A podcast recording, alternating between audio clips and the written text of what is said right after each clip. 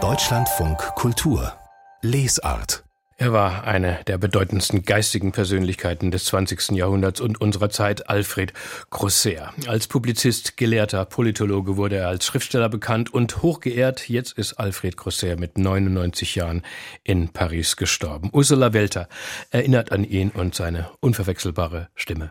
Ich bin ein echter Franzose. Alfred Grosser, der Mann, der deutsch-französische Geschichte geschrieben hat, der Mann mit dem spitzbübischen Lachen, dem scharfen Verstand, der wortgewaltige, freundliche Intellektuelle, dessen Sätze voller Ideenreichtum waren.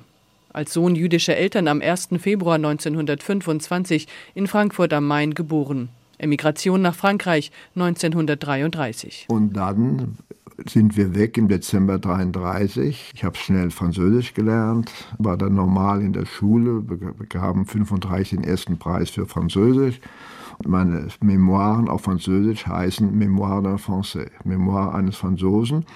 Und das betone ich in Deutschland immer, ich bin ein echter Franzose. Ich bin kein Deutscher mit französischem Pass.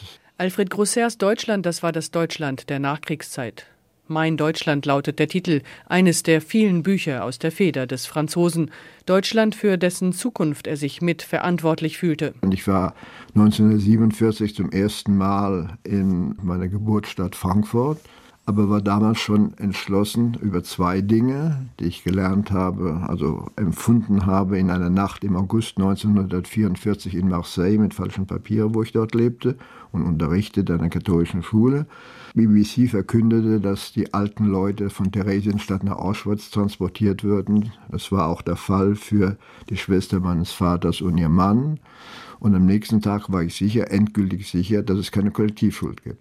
Reisen, Gespräche, Vorträge in Schulklassen. Bis zuletzt war Alfred Grosset ein wichtiger Mittler zwischen beiden Ländern. In zwei Gemeinschaften werde ich akzeptiert als Mitstreiter, obwohl ich ihn nicht angehöre. Das ist als Franzose, als voller Franzose in Deutschland und auf der anderen Seite als Atheist im französischen Katholizismus.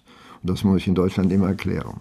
In Deutschland geboren, in der Resistance im Widerstand, nach dem Krieg Studium in Aix-en-Provence und Paris, Politik und Germanistik. Jahrzehntelang Inhaber des renommierten Lehrstuhls am Institut Sciences Po. Träger des großen Verdienstkreuzes mit Stern und Schulterband, Friedenspreisträger des deutschen Buchhandels. Die Liste seines Lebenswerks ist lang. Alfred Grosser, das war der intellektuelle Wegbereiter und Begleiter der deutsch-französischen Beziehungen. Und das war der streitbare Geist, der kritische Beobachter Israels etwa, er wusste zu provozieren. Es gibt eine ständige Erpressung der Bundesrepublik durch Israel. Israels Siedlungspolitik Alfred Grosser nahm kein Blatt vor den Mund, wenn es um den Nahostkonflikt ging. Es ist, weil meine vier Großeltern, meine zwei Eltern Juden waren, dass ich die Vergehen Israels gegen die Grundrechte bitterer empfinde als bei jedem anderen Land.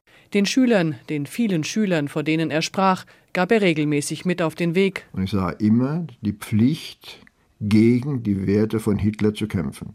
Das heißt, alle Menschen sind gleich, die gleiche Würde, das steht schon im Grundgesetz und das zum Beispiel auf die Palästinenser anwenden. Und das hat mit Antisemitismus nichts zu tun. Auch Frankreichs Politik hat Alfred Grosser stets mit dieser Elle gemessen. Das leidende Frankreich, das seien die Jugendlichen mit den falschen Postleitzahlen, den Einwanderervornamen, die keine Chancen in dieser Gesellschaft hätten. Auch für sie setzte sich Grosser ein. Die Basis, das zählte für den Professor, den Gelehrten, auch in den deutsch-französischen Beziehungen. Ich spreche das Wort Freundschaft nicht gerne aus, denn wer ist mit wem befreundet? Doch gesellschaftlich gibt es mehr Verbindungen zwischen Frankreich und Deutschland auf allen Ebenen der Anwälte, der Universitäten, der Städte, der Gymnasien, als zehnmal, zwanzigmal mehr zwischen Deutschland und jedem anderen Land und Frankreich und jedem anderen Land.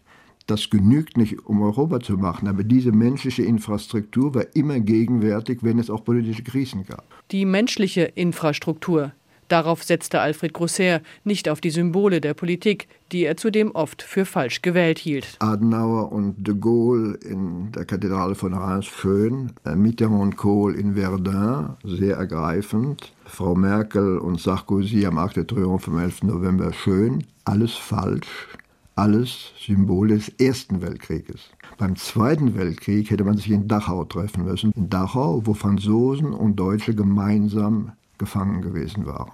Der Schreibtischstuhl vor der prall gefüllten Bücherwand im Studierzimmer von Alfred Grosser im 15. Stadtteil von Paris bleibt nun leer. Gelegenheiten, sich von einem großen Geist nach anregendem Interview persönlich zu verabschieden, wird es nun keine mehr geben. Ich sage herzlichen Dank. Bitte, bitte. You're welcome. Wie man sagt. Ursula Welter war noch einmal bei ihm, bei Alfred Grosser. In Memoriam, ein letzter Gruß. Der große Intellektuelle ist mit 99 Jahren gestorben.